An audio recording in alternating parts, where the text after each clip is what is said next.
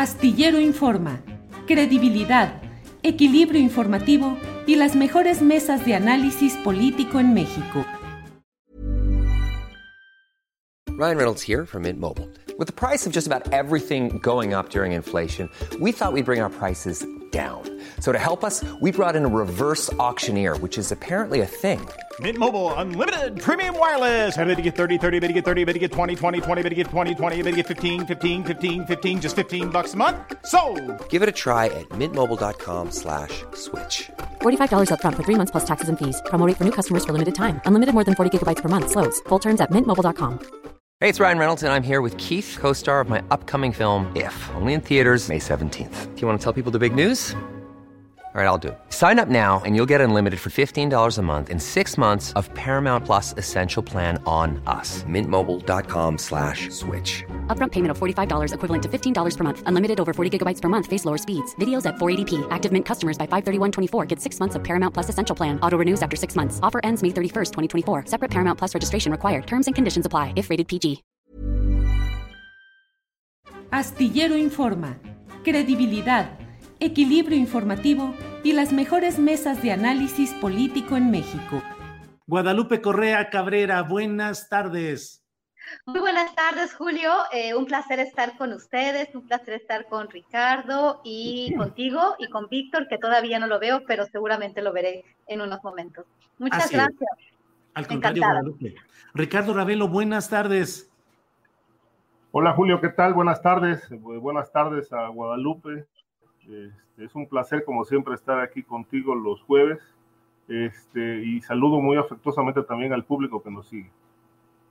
Bueno, pues um, debe estar por llegar ya Víctor Ronquillo, él siempre está puntual, muy optimista y muy entusiasta. En cuanto llegue, lo incorporamos. Ricardo Ravelo, sobre el caso Ricardo Anaya, tan mentado y tan sonado, que hoy ha tenido una eh, desenlace muy peculiar, como de telenovela, siempre sí se presentó, pero por internet, por videollamada, Ricardo Anaya, pero le cancelan la audiencia o la posponen porque efectivamente no tuvo acceso a la carpeta de investigación correspondiente. Tu opinión, por favor, Ricardo. Mira, es un caso polémico que tiene varias, eh, pues varias lecturas. En realidad eh, hay, hay, una, hay una verdad insoslayable, eh, muy clara, que es una investigación eh, respecto de fraudes, eh, sobornos recibidos cuando fue legislador para aprobar la reforma energética, en la que están implicados pues una, una, un gran número de políticos, algunos actualmente son gobernadores. A partir de que se, destapó todo este tema, pues a, partir de que el testigo estelar de la Fiscalía General de la República, el exdirector de Pemex, Emilio Lozoya, pues fue traído de España para volverlo testigo especial, un testigo estelar, eh, y, dio y dio cuenta de muchos detalles de corrupción en las que él también participó, por supuesto. Lozoya no fue a parar a la cárcel porque pues negoció con, el, con la fiscalía eh, hablar lo que sabía eh, sobre este caso. Pero bueno, entiendo que hay, hay toda una intención de, de, de, castigar a los responsables de, este asunto. Digamos, hay, hay un, detrás de esto hay, eh, quiero entenderlo así, hay un, un anhelo de justicia, eh, pero también tiene otras lecturas, ¿no? otras lecturas, analizando el contexto político, pues eh, es quitarse también los rivales que pueden surgir para el 2024. Una larga lista de políticos del PAN hoy están en, en capilla. Eh, el caso de, de, Anaya es uno de ellos. En realidad, eh, la, la, el escándalo lo revive políticamente porque ya ni nos acordábamos de que Anaya andaba haciendo pre-campaña para el 2024. Y en realidad, pues, este, aquí también se, es, es, es imposible no señalar que también es una forma de poderse quitar adversarios, posibles adversarios que puedan competirle al candidato de Morena en 2024. Y la otra, que me parece un, una, una lectura también interesante es que conociendo cómo es el sistema político, eh, tan retorcido, pues que el caso Ricardo Anaya sea, sea usado para construir el, al candidato opositor que necesita Morena para el 2024. Porque no tiene gallos, ¿no? No hay gallos en los partidos, hay una, una escasez de liderazgos políticos, de tal manera que, bueno, se tiene que construir un candidato y qué mejor forma de construirlo que mediante este escándalo y desde Palacio Nacional. Es mi punto de vista. Gracias, eh, Ricardo. Bienvenido, Víctor Ronquillo. Hola, ¿cómo están? Buenas tardes. Por aquí tenía un poquito de problemas para entrar, pero se resolvieron y aquí estamos con mucho gusto. Saludos para todos. Gracias, Víctor Ronquillo. Eh, hoy tenemos muchos temas, Guadalupe Correa Cabrera, muchos temas muy interesantes. Déjame nada más decir que el Universal está reportando con un video que el gobernador de Tabasco, Adán Augusto López Hernández, ha llegado a Palacio Nacional eh, minutos después de que se ha dado a conocer la salida de Olga Sánchez Cordero de la Secretaría de Gobernación. Solo agrego que se ha ido comentando en días anteriores, sobre todo en medios de comunicación tabasqueños, la versión de que supuestamente miembros del equipo de Adán Augusto López, el gobernador Tabasco, habrían filtrado que él estaba encaminado a ocupar un importante cargo en la administración federal.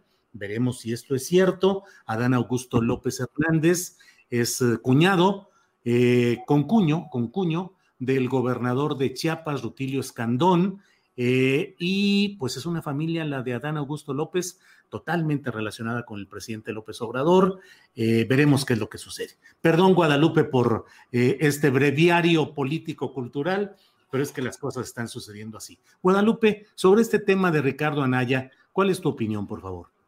Sí, bueno, yo quiero hacer tres comentarios. No estoy em, en realidad em, muy de acuerdo con, la visión de, Ricardo en el sentido de que, bueno, yo creo que el tema de Anaya, no creo que Anaya sea un contendiente fuerte para el 2024. Sin embargo, eh, lo que está sucediendo, pues sí nos deja ver muchas limitaciones también de la actual administración, de la Fiscalía General de la República de nuevo, pero también nos remonta a algo que es verdad cómo se hizo la reforma energética, cómo se, este, cómo se, o sea, cómo eh, los Soya Austin y como miembros de partidos a través de dinero que venía de una compañía extranjera de Odebrecht, cómo este dinero se utilizó para, este, o sea, para, para poder tener los apoyos políticos necesarios para pasar la reforma energética, que no iba a ser buena para el país, sino iba a ser buena para empresas transnacionales. Creo que esto es un contexto que tenemos que recordar y que creo que este, esta cuestión nos, lejos de lo político, eh, de, de enfocarnos o no en el candidato en 2024, es una cuestión fundamental. Lo que sucedió, sucedió.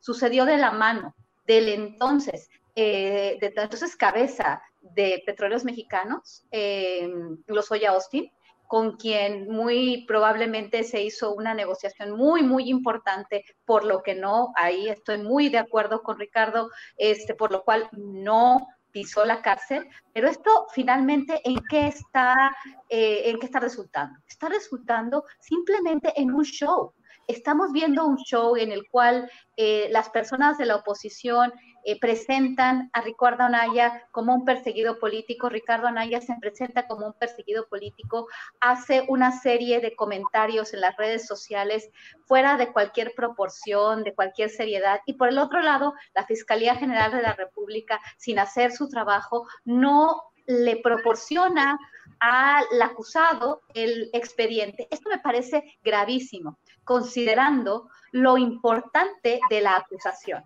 Estamos acusando a políticos de primer nivel de haber recibido sobornos millonarios a cambio de una decisión, de un voto que era en, era en prejuicio, en perjuicio de, la, de la nación. O sea, realmente es un atraco el que, el que sucedió eh, para beneficiar a empresas transnacionales. Y bueno, es una cosa mayor. ¿Cómo es posible que no se presente esta, esta, este archivo, que no se le proporcione al acusado y a su defensa? Esto me parece muy grave y de nuevo, vuelvo a vuelve a poner el dedo en este tema tan importante que es la, el, penosísimo papel de la Fiscalía General de la República. Por el otro lado, esta división tan importante y este cerrar filas de la oposición para apoyar a cualquier personaje, no importando que hay acusaciones tan fuertes de corrupción este, esto, esto me parece muy, muy complicado, ¿no? Pero estas acusaciones también deben estar sustentadas con algo. Y eso es lo que una institución seria debería de hacer.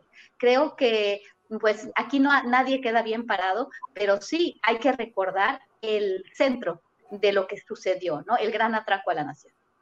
Gracias, Guadalupe. Eh, Víctor Ronquillo, tu opinión sobre este tema que tiene muchas aristas, muchos ángulos posibles, eh, lleno de polémica, de contradicciones, de información, de todo. El tema de Ricardo Anaya y este episodio reciente que ha protagonizado. Víctor, tu opinión, por favor. Tienes toda la razón en que hay muchas aristas, ¿no? Y algunas de ellas han sido pues eh, eh, tratadas por los colegas que están con nosotros. Yo insistiría mucho en el contexto, lo que menciona Guadalupe Correa. Es muy importante pensar lo que en ese momento se daba en la historia de nuestro país. ¿Cuál era la intención del gobierno de Peña Nieto con este lema famoso de mover a México, que luego algún, algún cronista, algún caricaturista tradujo como joder a México, según el propio Peña Nieto lo había dicho alguna vez. Entonces, bueno, este afán de joder a México tenía como su centro a lo que podemos considerar la operación de un Estado mafioso. ¿Por qué un Estado mafioso? Pues porque un Estado que se regulaba con las mismas prácticas con que se regula la mafia, ¿no? Con este eh, intento de la compra de voluntades, con este llevar adelante los eh, recursos del Estado a un propio proyecto empresarial. Eso era el Estado mexicano, el Estado mafioso fundado por Salinas de Gortari y que tuvo diferentes versiones a lo largo de los años y los sexenios siguientes. En este contexto, yo recomendaría mucho al público que nos mira que cuando realicemos trabajos de investigación y nos aproximemos a estas realidades, pues ahora aprovechemos todos los recursos que nos, brinda la tecnología virtual. Por ahí en YouTube hay un video que no tiene desperdicio.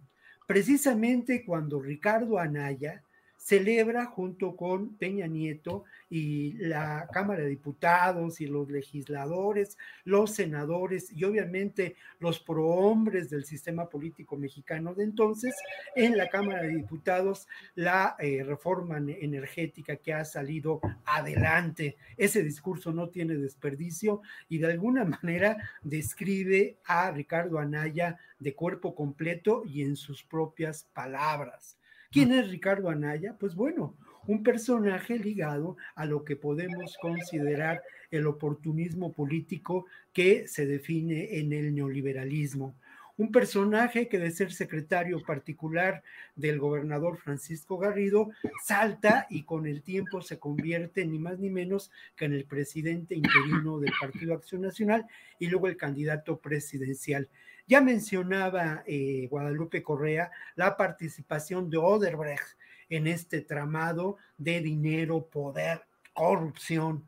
Este, esta empresa, según sus propios datos, según la información que se dio a conocer en, eh, cuando, este, cuando el vocero, no cuando el vocero, cuando el responsable del área de fraudes de Oderbrecht eh, eh rindió cuentas ante la justicia brasileña, este personaje hablaba de que la empresa había destinado 735 millones de dólares para la compra de voluntades de políticos en el continente americano y también en, el africano en 10 países distintos. Obviamente partes de ese dinero llegó a México.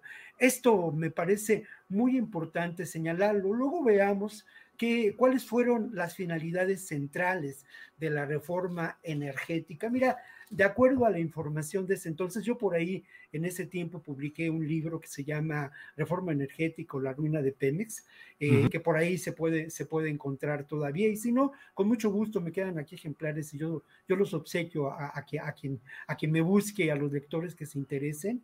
Eh, a roncoblur, arroba yahoo.com.mx y ahí, ahí, ahí retrato la noche de la reforma energética que además fue el 12 de diciembre. ¿Qué se buscaba? Eh? Bueno, lo que se buscó fue la, la, las tareas de exploración y posterior producción compartidas por eh, Pemex y las empresas transnacionales que en ese momento arribaban ya a nuestro país como parte de este proyecto. Y luego obviamente se iba a llevar a cabo lo que podría ser el reparto de las ganancias de la renta petrolera.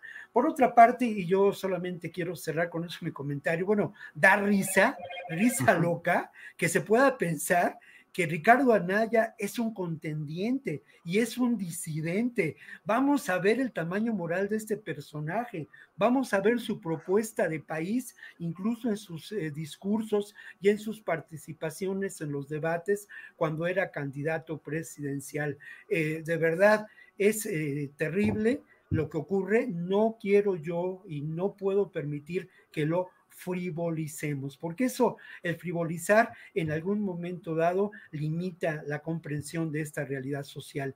En otro, otro elemento que vale la pena discutir y otra arista tendría que ver precisamente con el contexto en que en estos momentos se presenta esta denuncia. Es coincidente el que eh, un día después haya, hayan estado en la Organización de, los, Estados Americanos, los presidentes de los partidos. Es coincidente el que se inicie una nueva legislatura. Es coincidente el que se haya dado marcha atrás en los, en los hechos a la supuesta consulta sobre la revocación presidencial. Todo esto forma parte del escenario político eh, de nuestra realidad del México del siglo XXI, Julio. Muchas gracias, Víctor Ronquillo. Ricardo Ravelo, ya lo menciona el propio Víctor, en estos días también uno de los uh, hechos políticos notables o relevantes o, o, susceptibles de analizar es esa comparecencia de los tres dirigentes de los partidos que ahora van coaligados en la próxima Cámara de Diputados, el PRI, el PAN y el PRD, ante el secretario general de la OEA, Luis Almagro, que al menos para un segmento de quienes analizamos la realidad política nacional e internacional, pues tiene pésimos antecedentes, sobre todo relacionado con lo que sucedió en Bolivia con Evo Morales. Pero, ¿qué te parece, eh, Ricardo Ravelo, esa visita de los tres dirigentes partidistas a la OEA para decir que en México se realizaron narcoelecciones? Me parece ridículo lo que fueron a hacer allá a Estados Unidos y a, presentar supuestas pruebas de la eh, narcoelección, eh, como si realmente eh, estos personajes fueran ajenos a eso. Este, yo creo que, primero que nada, hay que decirle al público que este, este hecho de narcoelecciones pues no es un tema nuevo en el país si acaso escandaloso por lo que ocurrió el 6 de, de junio y que dicen ellos que se documentó que el cártel de Sinaloa y otros grupos eh, del crimen organizado operaron en favor de los candidatos de Morena. Eh, yo no pongo en tela de duda que eso haya ocurrido, este, con o la complacencia de los candidatos, eh, porque bueno, finalmente el crimen organizado siempre ha intervenido en las elecciones en México y en buena parte de América Latina. El caso Colombia es, muy revelador. los cárteles que operaban allá venían imponiendo presidentes en Colombia desde los años 60. El último gran escándalo que se supo fue el caso Samper. Y obviamente en México, ¿qué, qué podemos decir? Tamaulipas. Ha habido yo creo que en toda la historia, narcoelecciones, Guerrero, narcoelecciones, Sinaloa, narcoelecciones, Michoacán, narcoelecciones, Veracruz, narcoelecciones. Es decir, el ingrediente criminal está y ha estado presente en la política. ¿De qué manera? Imponiendo candidatos, este, eh, financiando campañas y todas estas facilidades que ha tenido el crimen organizado para operar, pues lo permite la ley, lo permiten los actores. Es decir, no tenemos, digamos, una estructura electoral blindada para que el narco no participe de alguna u otra forma. Si se quisiera cambiar las reglas del juego, ya estuvieran construidas, eh, digamos, algunas contralorías, algunos grupos de ciudadanos que auditen las campañas, que verifiquen quiénes van a ser los candidatos que van a lanzar los partidos, que auditen sus finanzas, que se conozca realmente de dónde obtuvieron su patrimonio, eh, qué carrera política importante han realizado, este, cómo construyeron su vida política, económica, de dónde salió todo, toda la, todo el dinero que puedan tener. Es decir, eso sería transparentar y, a impedir que realmente el crimen organizado no participe. Pero bueno, el crimen organizado ha tenido mano libre con la complacencia del poder, de tal suerte que a mí, me parece totalmente irrelevante lo que fueron a denunciar ante la OEA, un organismo además muy desprestigiado, que no tiene, no tiene capacidad ni, ni credibilidad ni estatura moral para, para conocer de esto y menos para poder intervenir en el país yo creo que la, el, este México es un, es un, país de leyes, el problema es que no se aplican, no se cumplen. Eh, ahí están los narcogobernadores, el caso Tamaulipas, pero hay muchos otros impunes. ¿no? El, el, el, caso de Aureoles es un ejemplo, él también llegó financiado por el crimen organizado, nada más que ahora los grupos que ganaron en Michoacán son distintos a los que lo apoyaron a él.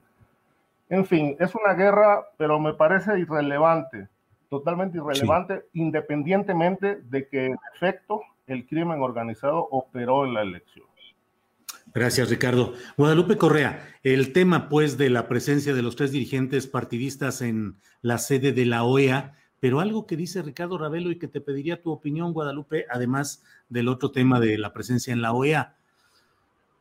El poder del narcotráfico, del crimen organizado, es un elemento constitutivo del poder en México durante largo tiempo, décadas, y eso no ha cambiado?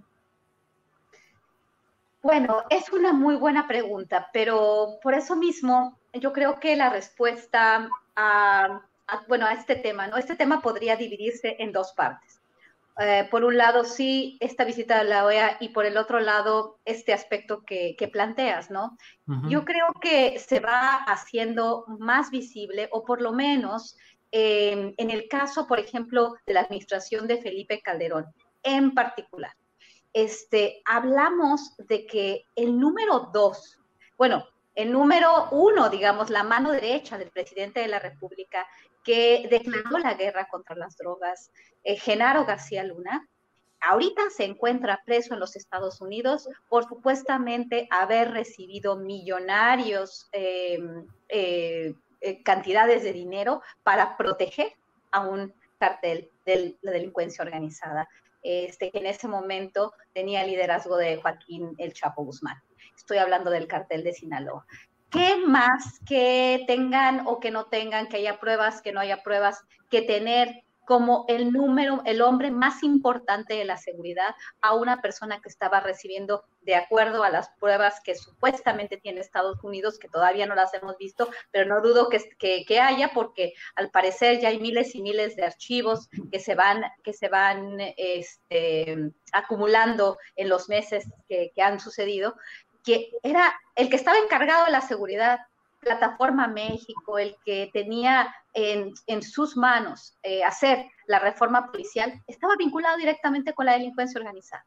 Aparentemente, según investigaciones en los Estados Unidos, las investigaciones de la DEA por varios años, Operación Padrino, en la siguiente administración, el otro hombre fuerte de la seguridad, el jefe de las Fuerzas Armadas, el secretario de la Defensa Nacional, eh, Salvador Cienfuegos estaba supuestamente vinculada con un cartel de la droga. ¿Qué más? ¿Hacia dónde más podría haber esta vinculación de el poder político con la delincuencia organizada. Ahora, en este sentido, lo de las elecciones, todavía no entiendo bien eh, a qué fueron estos personajes que realmente, en lugar de políticos, me parecían eh, cómicos. Fue, un, este, fue una, una, situación triste, ¿no? No, no cómica, sino triste, ¿no? Este, igualmente, el gobernador aún del estado de Michoacán, cuando se presenta a Palacio Nacional y se sienta supuestamente con algunas pruebas de que las elecciones en un estado en el cual hay una vinculación impresionante de la delincuencia organizada en todas las instituciones locales y del estado de Michoacán, que se ha extendido la violencia este, de una manera impresionante. Este gobernador que representa a un partido de aquellos que fueron a Estados Unidos, entonces tenemos un problema enorme. O sea, está, estamos, estamos teniendo eh, delincuencia organizada en todos los ámbitos, pero me preocupa más que estuvo la delincuencia organizada vinculado con el, anterior secretario de Seguridad Pública y con la, la anterior. Eh, jefe de la defensa, el, secretario de la Defensa Nacional. Esto es gravísimo, eso es gravísimo. Eh, ahora quiero ver mejor las pruebas, queremos ver estas informaciones, pero me parece un espectáculo de nuevo mediático, triste, alineándose, yendo a los Estados Unidos a resolver problemas que le competen a México y con una institución que en estos últimos tiempos está totalmente desprestigiada, que no se califica a sí misma y que está defendiendo causas que atentan contra la democracia hemisférica, que supuestamente yo creo que el papel de la OEA es tan penoso que en lugar de promover la democracia, de, promover los valores de libertad y democracia eh, para los cuales fue creada, pues al contrario, ¿no? Está promoviendo la, cuestión de Bolivia, el, apoyo al golpe de Estado, el, apoyo a, una imposición de un, de un grupo político eh, en, condiciones eh, a todas luces antidemocráticas y apoyados por Luis Almagro, fue fue muy triste, ¿no? Entonces, tres personajes que ellos mismos representan lo peor de lo peor, eh, o han representado partidos que están, o este, personajes que han estado vinculados a la delincuencia organizada, ahora van a Estados Unidos a denunciar lo mismo que deberían de ellos arreglar en su casa. Es muy penoso todo esto. Gracias, Guadalupe. Eh, Víctor Ronquillo, ¿qué opinas de este tema de los tres dirigentes partidistas de oposición? Eh, Jesús Zambrano, Marco Cortés y Alito Moreno yendo a la OEA a denunciar que en México hay narcoelecciones. ¿Qué opinas, Víctor Roquillo? Antes de eso, solamente se me quedó algo muy importante en el comentario anterior, que tiene que ver con hasta dónde puede llegar esta red de complicidades establecidas por el Estado mafioso operando en la reforma energética y en el mover a México. Sin duda, hasta Peña Nieto y Luis Videgaray. Creo que ese es el, gran tema que debe ocuparnos en el futuro, ¿no? Hasta dónde puede llegar. Y luego, bueno, en relación a ello, mira, creo que hay, igual que en el otro tema, varias aristas, ¿no? Yo empezaría por el propósito, lo que se buscó con esta presencia. Sin duda, se busca deslegitimar al gobierno actual. Eh, uno puede estar o no de acuerdo con este gobierno, en fin, pero no hay duda de que esto es parte de una estrategia política que ha tenido diferentes expresiones. Sin duda, la alianza entre los partidos de oposición es una de ellas. Lo es también este, este asunto, ¿no? Porque eh, se busca deslegitimar en un terreno y en un espacio temático que tiene que ver con la seguridad que tiene que ver también con la posible vinculación de este gobierno con el crimen organizado.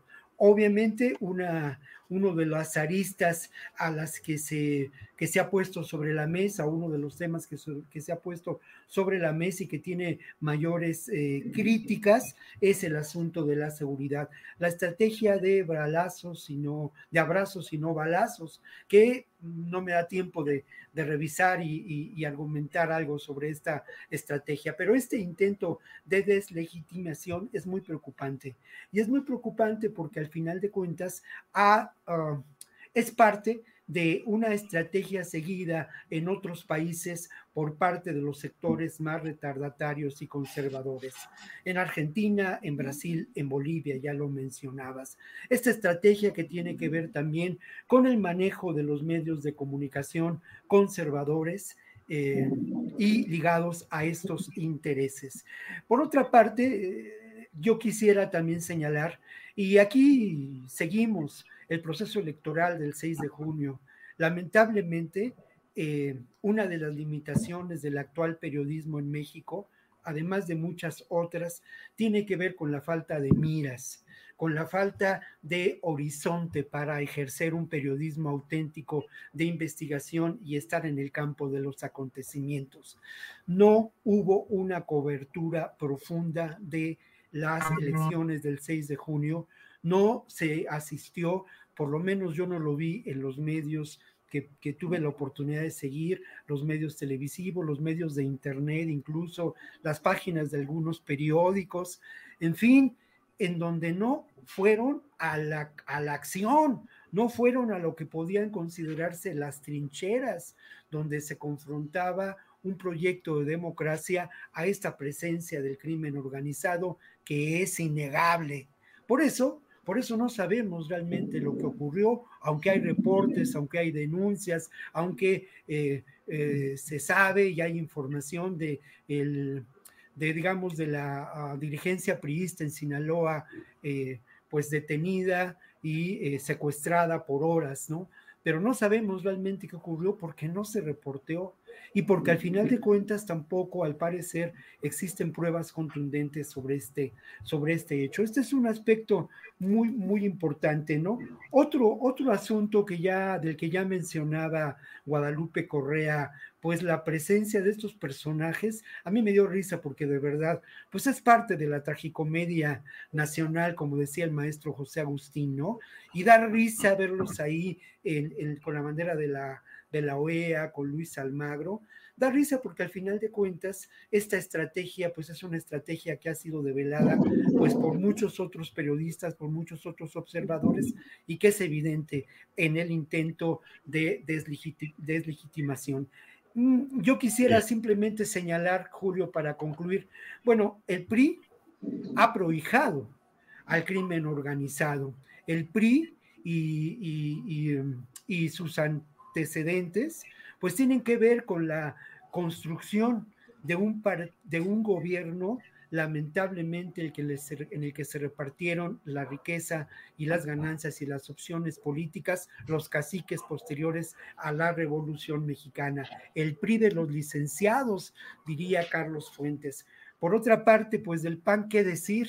El PAN y la guerra del narco, el PAN y la iniciativa Mérida, que ahora se señaló en la mañanera, el PAN y García Luna.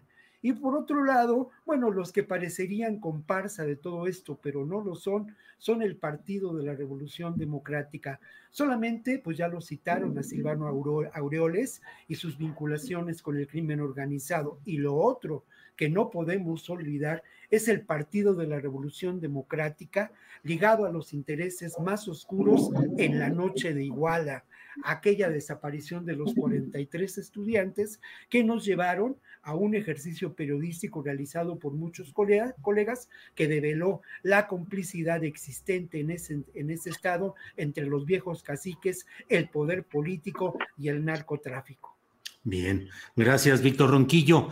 Eh, Ricardo Ravelo, otro tema que creo que podemos aquí analizar y comentar es este relacionado con el Quédate en México, el programa eh, migratorio sobre el cual se pronunció la Corte en Estados Unidos. La Secretaría de Relaciones Exteriores de México respondió. El propio presidente de la República ha dicho que México seguirá ayudando a Estados Unidos en estos temas. ¿Qué significa y qué opinas sobre este asunto del Quédate en México, Ricardo? Bueno, es, es, muy idealista este quédate en México. Realmente habría que preguntarle a los migrantes. Este, hay opciones, hay oportunidades para quedarse en México realmente. Están las condiciones dadas para que realmente la migración no sea un fenómeno perturbador para Estados Unidos. A mí me parece que, digo, es, es un buen propósito, pero no están las condiciones dadas. Eh, los países eh, implicados en, este problema de la migración, pues eh, han argumentado y, los gobiernos han dicho, y este es un punto central en, este problema, es, eh, es, la escasez de oportunidades, la pobreza, la falta de empleo, este, la desgracia que sigue a, estos, a estos países y, y también que arrastra a poblaciones completas a buscar el llamado sueño americano eh, buscar una oportunidad distinta de realización de la vida, de tal manera que creo que mientras las condiciones eh, en, México y, en Centroamérica eh, no, se, no se apuntalen, no haya realmente una, una, derrama financiera que, que, permita la creación de empleo, la atención de estas desigualdades que son los detonadores de la, de la migración, pues realmente veo muy difícil que, que un programa como el Quédate en México pueda generar resultados.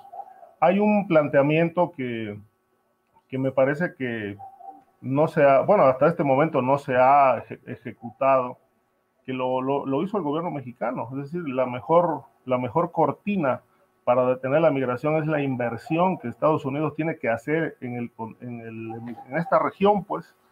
Eh, ese punto esa derrama financiera no la vemos. O sea, no vemos que se apliquen los recursos, como el México llevó incluso a, algunos países de Centroamérica el programa de siembra de árboles, que, ha hecho muy popular el presidente de la República, como una manera de, crear empleos.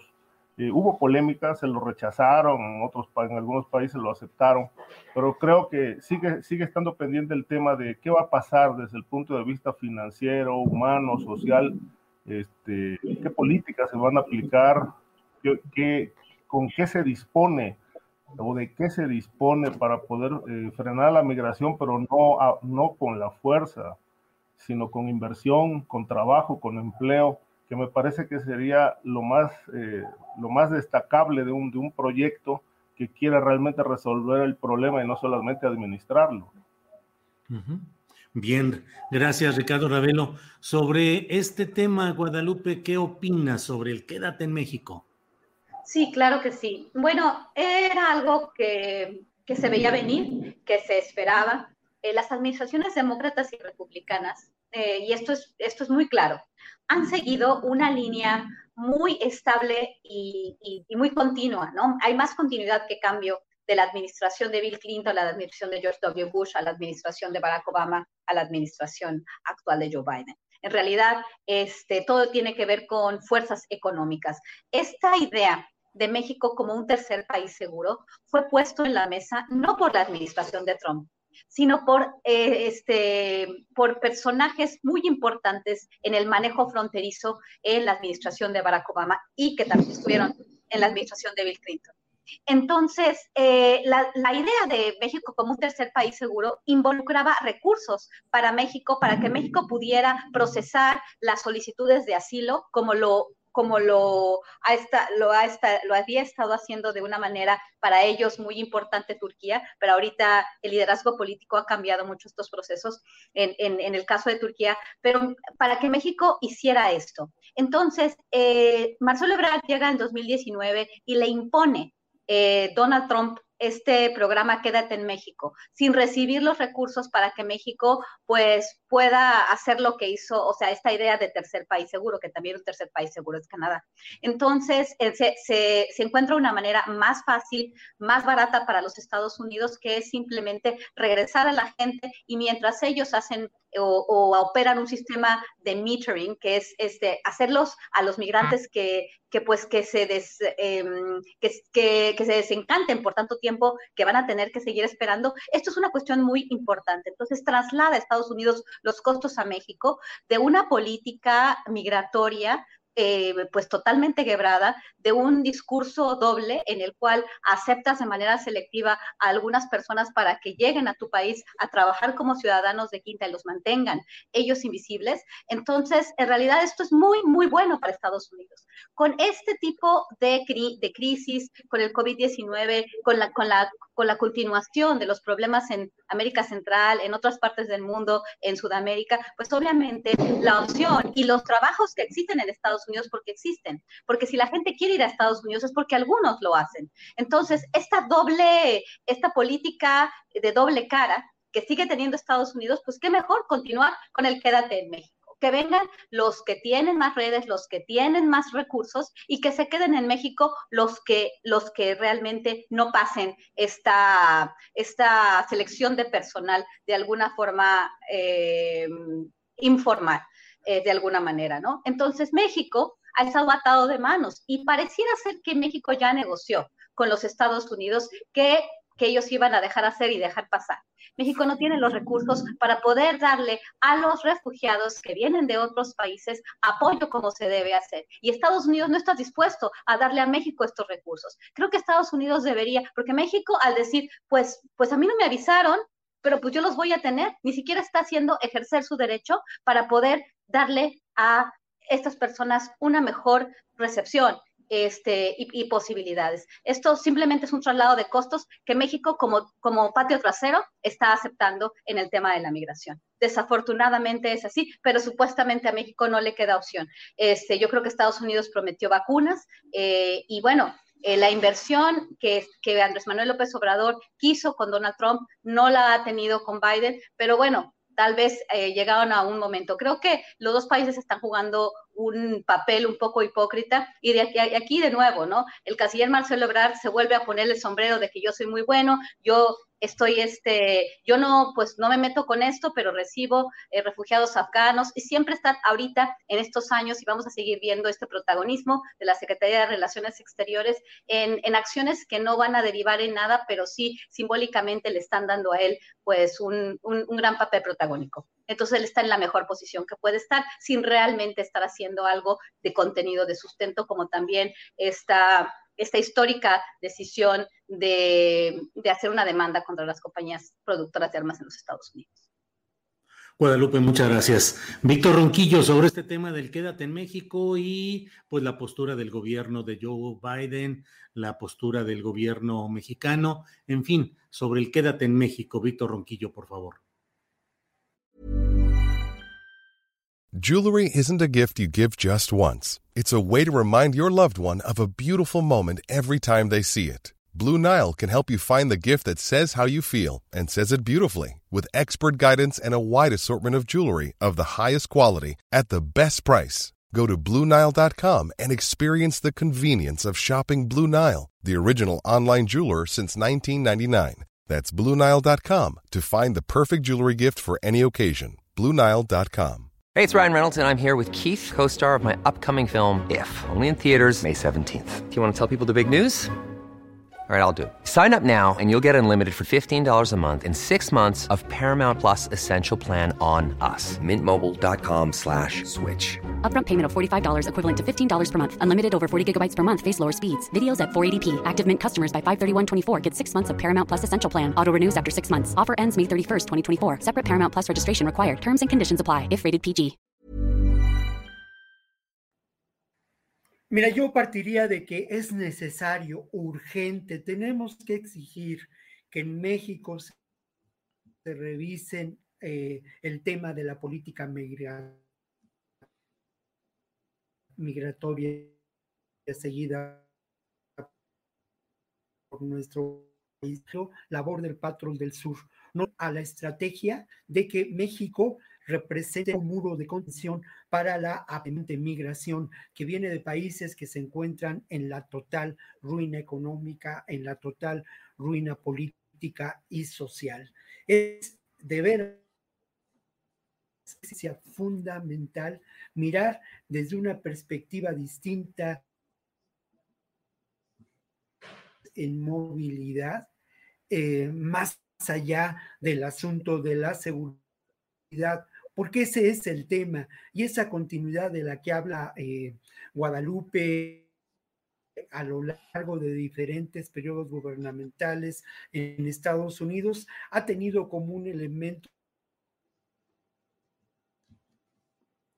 Bueno, pues está, eh, se ha salido, ha salido de, de la transmisión Víctor Ronquillo, estaremos listos para reincorporarlo en cuanto su servicio de Internet nos lo permita, ya sabe que siempre andamos con este tipo de problemas.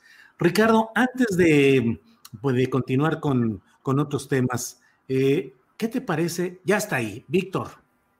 Víctor, ¿nos escuchas? Entonces yo decía, sí, yo decía, sí. Eh, sí, les escucho, y yo decía que el tema es también un tema económico, pero lamentablemente por la seguridad ¿Qué está pasando? Vivimos una crisis migratoria en el norte y en el sur de las fronteras mexicanas. Por una a esperar el la de refugiados eh, por parte del gobierno de Estados Unidos que niega el derecho de asilo, que niega el derecho a ser considerados refugiados en este momento. Por otra parte, en el sur estamos viviendo un fenómeno muy preocupante.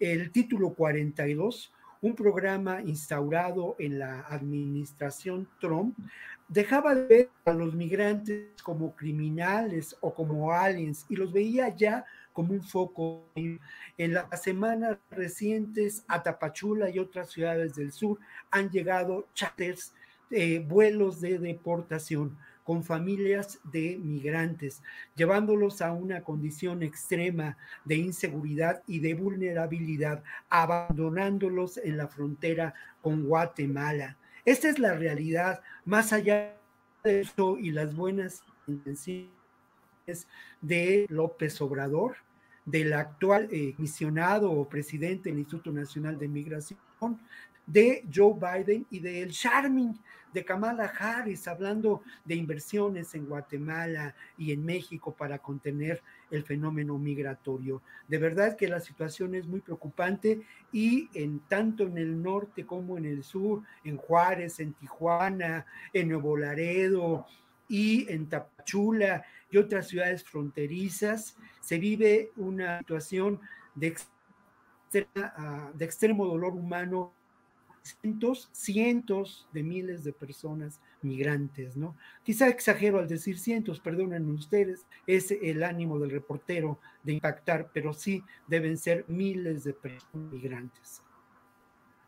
Bien, gracias, Víctor. Eh, Ricardo, mm, son las 2 de la tarde con 48 minutos, ya estamos en el tramo final de este programa, pero no puedo dejar de comentar con ustedes y pedirles su opinión sobre este tema que ha sucedido en estas horas, en estos minutos recientes, que es el anuncio que ha confirmado el coordinador de los senadores de Morena, Ricardo Monreal, de que la señora Olga Sánchez Cordero deja eh, su cargo en gobernación y regresa a la senaduría donde tenía licencia y se habla de que ella podría presidir la mesa directiva del Senado, siendo gobernación un espacio que debería eh, pues eh, tener una, un peso muy importante en asuntos de seguridad, de migración y demás. Ricardo, ¿cuál será el saldo? ¿Cuál es el saldo que crees que deja la señora Sánchez Cordero y cuáles serían las expectativas de un nuevo secretario, sea quien sea? Mira, eh, yo creo que todo cambio, todo cambio es positivo. realmente el papel de Olga Sánchez Cordero fue muy mediocre al frente de la Secretaría de Gobernación. Eh, estos puntos que mencionas, por ejemplo, con el tema migratorio, tuvo, yo creo que una participación bastante gris.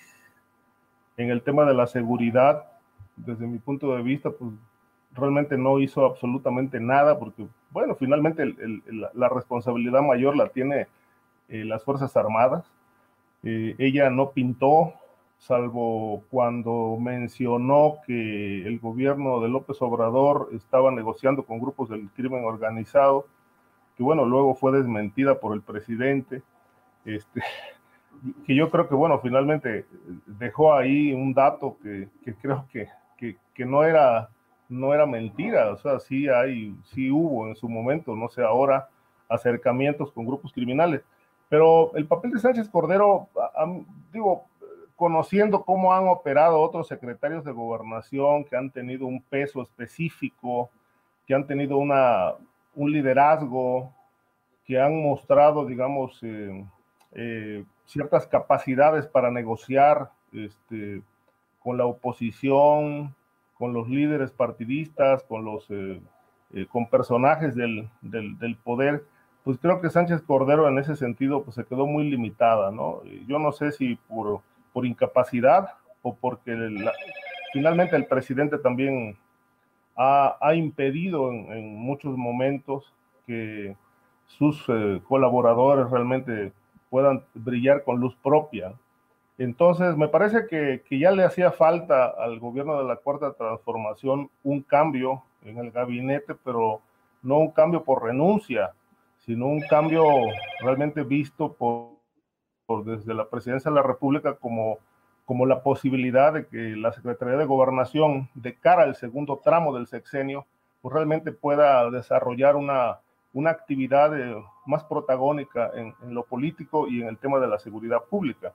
Finalmente ella regresa, regresa al Senado, pero la lectura aquí eh, creo que eh, apunta mucho al, tema del, supuesto conflicto que hay entre Ricardo Monreal y el presidente de la República por la candidatura del 2024.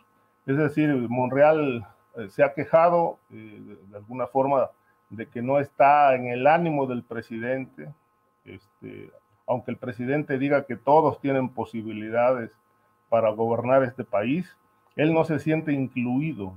Entonces, eh, Monreal lo que planteó es que, bueno, iba a prender veladoras a, Santo Niño de Atoche para poder este, realmente eh, convencer al presidente de que él es una opción eh, viable para el 2024, eh, a partir de que los reflectores, como sabemos, se han centrado en, en solamente dos personajes, ¿no?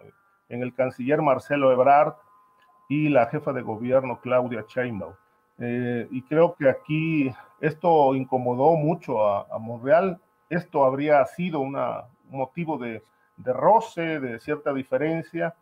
Y bueno, creo que el mensaje está ahí. Eh, la salida de Sánchez Cordero para sustituir en, la, en el mando camaral a, Ricardo Monreal. Gracias, Ricardo. Guadalupe Correa Cabrera, ¿qué opinas de esta salida? ¿Cuál es el saldo de Olga Sánchez Cordero como secretaria de Gobernación? ¿Y cuáles son las perspectivas del nuevo personaje que llegue? Eh, ¿Qué opinas, Guadalupe? Sí, es, es un movimiento también, me, me parece que esperado. Me hubiera esperado cambios pues mucho más cercanos ¿no? a las elecciones de medio término. Creo que hay mm, posiciones que habían estado ocupados, que han estado ocupadas por, por, personalidades que no han dado, como se dice de manera coloquial, el ancho. Y eh, Olga Sánchez Cordero es una de estas una de estas personas, una de estas figuras. Creo que en los diferentes ámbitos que se le han presentado, pues ha resultado ser una funcionaria gris, una funcionaria que no ha sabido hacer su trabajo ni tejido consensos de una forma espectacular como se necesita ahora en, esta, en estos momentos. En el tema de migración, bueno, tenemos un saldo muy negativo y lo seguimos teniendo. Eh, por un lado, estaba yo hablando de Marcelo Ebrard, que ha ocupado pues un rol muy protagónico, que ha utilizado como plataforma la Secretaría este, de Relaciones Exteriores, mientras que, Olga Sánchez Cordero, pues muy timorata, muy gris, le dicen eh, que es un florero. Hoy estaba eh, viendo cuáles son los comentarios, ¿no? Con respecto a su salida. ¿Qué va a hacer ella en el Senado? Creo que el Senado, y más, si ella este, se, eh, este, se catapulta como de nuevo, la persona que lo va a encabezar, que va a encabezar al gobierno de la Cuarta Transformación en el Senado, pues yo también tendría bastantes asegúnes, ¿no? Creo que ella no ha resultado ser el, la vocera ni la, ni la persona que ha articulado el proyecto de la Cuarta Transformación. Me, me parece una persona eh, que en su paso por la Suprema Corte de Justicia, pues hizo cosas interesantes, pero definitivamente ahora no, no le veo relevancia, desafortunadamente. Por el otro lado, y creo que aquí es muy importante el papel de Ricardo Monreal. Ricardo Monreal ha resultado ser un político muy hábil, pero también un político que está dispuesto a hacer las cosas para beneficiarse a él mismo. Y esto lo hemos visto durante toda su carrera. Hay que tener cuidado con Ricardo Monreal. Me imagino que el presidente marca su distancia precisamente por ese cuidado y muy probablemente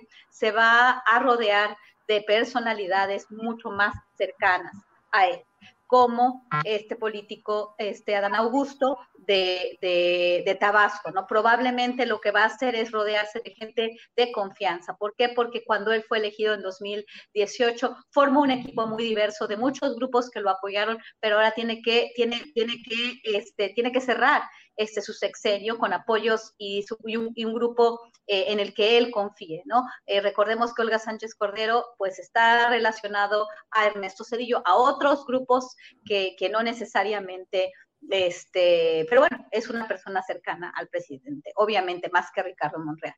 Entonces, bueno, vamos a esperar a quién, quién va a ser. La pregunta es, y la pregunta que me acaban de hacer ahorita algunas personas, ¿quién será? Y si estamos en una era, yo veo, de vacas flacas. No veo ahorita mismo en el tablero político a una persona de que de bote pronto yo pueda decir, esta persona este, actuaría bien en la Secretaría de Gobernación. Creo que Ricardo Monreal eh, tiene algunas características, eh, no estoy diciendo que Ricardo Monreal sea la persona indicada, ah, de ninguna manera, simplemente estoy tratando de decir que, que su audacia, que, que, que, su rapidez para hacer las cosas, pues lo pone en, un, en una en, un papel muy, muy, muy diferente al de, al de Olga Sánchez Cordero. Y tenemos vacas flacas, ¿no? No tenemos políticos, o no los veo yo por lo menos ahorita, con la integridad y con la capacidad o la efectividad la el dinamismo y la capacidad para poder, este, así lo veo yo, para poder ocupar ese puesto tan importante. Vamos a ver cuál es,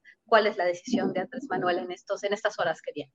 Gracias, Guadalupe Correa Cabrera. Pues ya ha develado el secreto, ya ha dicho el presidente López Obrador, eh, puso un tuit Dice, agradecí de todo corazón el apoyo de Olga Sánchez Cordero, quien nos ayudó como secretaria de gobernación. Mi amigo, paisano y compañero entrañable, Adán Augusto López Hernández, previa solicitud de licencia como gobernador de Tabasco, será el nuevo secretario de gobernación. Así es que queda Adán Augusto López Hernández, un personaje absolutamente relacionado con el presidente López Obrador eh, a lo largo de toda la carrera.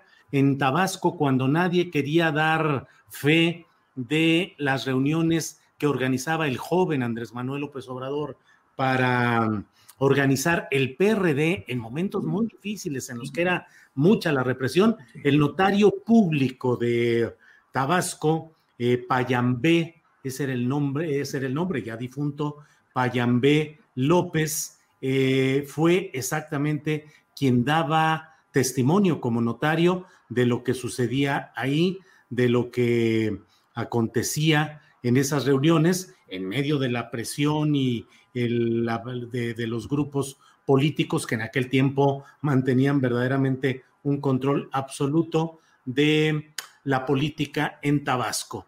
El, notario público Payambé López Falconi. Mm, su hijo, Adán Augusto, ya llegó a gobernador de Tabasco, ahora será secretario de gobernación. Una de sus hijas, casada con Rutilio Escandón, quien es actualmente el gobernador de Chiapas, otra hija, funcionaria de primer nivel en el sistema de administración tributaria.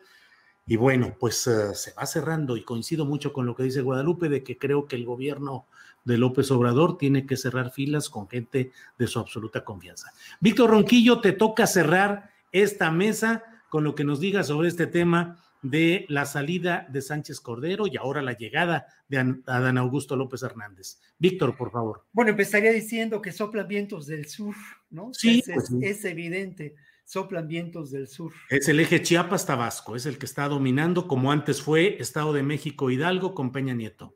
Exactamente, lo dices muy claramente, Julio. Y bueno, yo creo que aquí tendríamos que pensar también en cuál es eh, la definición de las funciones de la Secretaría de Gobernación. ¿Para qué sirve la Secretaría de Gobernación? ¿Para qué le sirve a este proyecto de gobierno?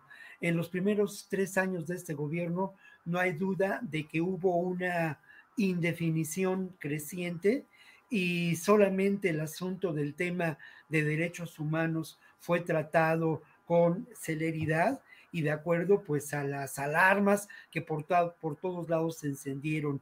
El tema migratorio, ya lo señalábamos, exige una absoluta revisión e inmediata revisión. Eh, por otra parte, creo que los hilos de, ah, de lo que podíamos considerar la construcción de consensos que tendrían que ser una tarea de la Secretaría de Gobernación, aún en tiempos de un gobierno que tiene que atender a diferentes posiciones, no se establecieron de manera cabal. Eh, por otra parte, sí creo que en ámbitos de la realidad de la defensa de los derechos humanos, de la atención por parte de Encinas a problemas que fueron en su momento pues de incandescencia, se logró con cierta atingencia, ¿no? Y eso sí creo reconocerlo.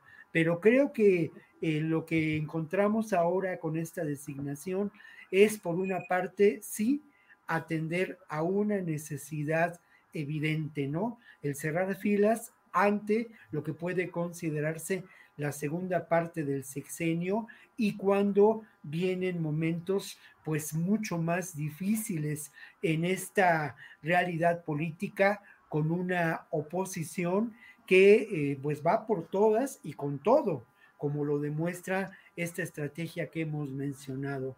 Por otra parte, eh, existe en la, en la Cámara de Diputados pues una, una evidente controversia política que será creciente. Y hay también elementos que nos pueden hacer pensar que en, pues en la realidad terrible y que no, que no me queda el tiempo para comentarlo, pero en términos de los cambios que habrá junto con las presidencias municipales de la correlación de fuerzas, de fuerzas políticas vinculadas a lo que podemos considerar el crimen organizado, los intereses caciquiles, en fin, estas realidades que se manifiestan y se expresan en diferentes eh, contextos del país. Eh, por tal razón, a mí me parece que, que el cambio eh, era, era urgente, era necesario, pero que más allá de los nombres exige una redefinición de las tareas de la secretaria, de la Secretaría de Gobernación en el gobierno actual. Bien, Víctor, pues muchas gracias. Eh, y bueno, son las 3 de la tarde con dos minutos, así es que hemos llegado al final de nuestra mesa de seguridad de este jueves 26 de agosto. Eh, Ricardo Ravelo, gracias por la participación. Si quieres agregar algún comentario que todavía alcancemos eh, a hacer con brevedad, con mucho gusto y agradecerte, Ricardo. Sí, bueno, a propósito de lo que mencionaba Víctor, es decir, por eso el cambio, el cambio en gobernación, pues ese, ese redireccionar, yo creo que la, la política de la cuarta transformación eh, de cara a lo que viene, el 2024. Eh, yo creo que esto ya, ya está caminando y, a pasos muy acelerados. Pero a propósito de lo que decía Víctor de los opositores que irán con todo, en realidad eh, yo tengo mis dudas al respecto, ¿no? porque en realidad habría que ver y preguntarse si hay realmente opositores. Yo no veo un perfil de opositor en, ninguna ala política, en ningún partido, verdaderamente un, un, contendiente de nivel que pueda competirle al que vaya, al candidato que vaya a sacar la cuarta transformación. Ahora, en el hipotético caso de que surgiera alguien, yo creo que tampoco habría que preocuparse, ¿no? Yo creo de, de, de ese personaje o de esos personajes se encargará la Fiscalía General de la República. Bien, Ricardo. Muchas gracias. Guadalupe Correa Cabrera, el postrecito, si tienes algo que agregar y como siempre agradeciendo tu participación. ¿Qué pasó? Tu micrófono, Perdón, se me había olvidado, sí. Eh, pues yo también agradezco mucho la oportunidad de poder conversar con ustedes. Siempre es un placer. Sí, este, yo quisiera decir que, pues, creo que nada más eh, cerrando un poco con, con la, anterior plática, creo que el presidente debe de de redefinir algunas prioridades. Estos son momentos muy importantes y de nuevo, hay todavía algunos personajes en algunas secretarías. Yo quiero que le vaya bien a mi país, quiero que le vaya bien al presidente, porque así le va bien, nos va bien a todos, ¿no? Es muy importante. Creo que el tema de la fiscalía también habría que considerarlo. Creo que se tienen que hacer algunos movimientos muy importantes. El presidente tiene que saber lo que ahora es, es ahora o es o nunca. Y creo que, yo creo que debería de haber cambios muy importantes en la Fiscalía General de la República. Creo que es problema tras problema tras problema y esta falta de seriedad y de, eh, de capacidad por parte de la Fiscalía podría ser, como hemos hablado antes, la peor piedra en el zapato, la piedra en el zapato más grande del gobierno de la Cuarta Transformación. Bien, Guadalupe, muchas gracias. Víctor Ronquillo, ahora sí, el postrecito, por favor, ya para cerrar esta mesa. Víctor. Bueno, mira, eh, bueno, celebro el, el buenísimo, mi querido Ricardo, te llevaste la tarde, ¿eh? con ese, o sea, te llevaste la tarde con oh. ese cierre, pero bueno, pocas veces se dan buenas noticias en, este, en esta mesa y en este programa. Yo, yo lo quiero hacer. Mira, yo celebro el que 21 por 21, esta colección de editorial del Fondo de Cultura Económica, se haya lanzado al aire. Y son, pues bueno, 100 mil ejemplares gratuitos para 100 mil lectores que esperarán y conocerán la historia, la crónica, la literatura de nuestro país. Mira, en un país en donde lamentablemente el problema es la desinformación, en donde el problema es la falta de, mirar a fondo en cuestión de muchas realidades sociales, políticas, la lectura nos puede llevar eh, a, la buena noticia de la comprensión de la realidad.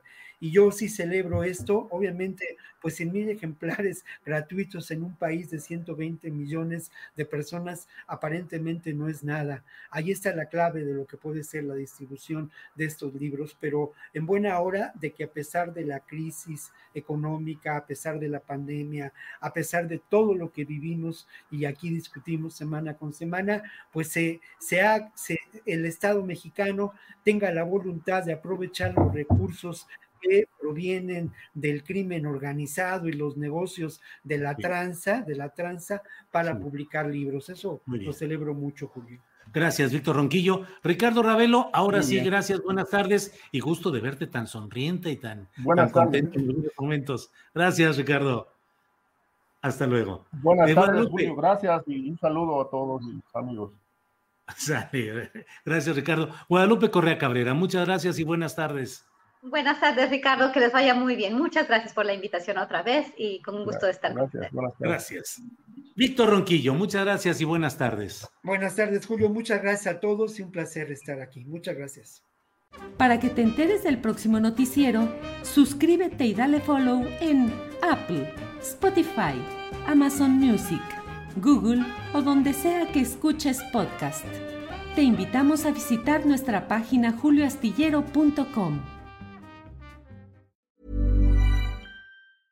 The secret to summer ready skin is here. Osea's number one best selling Andaria algae body oil, clinically proven to instantly improve skin elasticity and transform dry skin to silky, soft, and unbelievably glowing. Its signature scent of freshly squeezed grapefruit, cypress, and mango mandarin transports you to sun kissed summer days. Get healthy, glowing skin for summer with clean vegan skincare from Osea. Get 10% off your first order site wide with code GLOW at OseaMalibu.com. Para que te enteres del próximo noticiero, suscríbete y dale follow en Apple, Spotify, Amazon Music, Google o donde sea que escuches podcast. Te invitamos a visitar nuestra página julioastillero.com.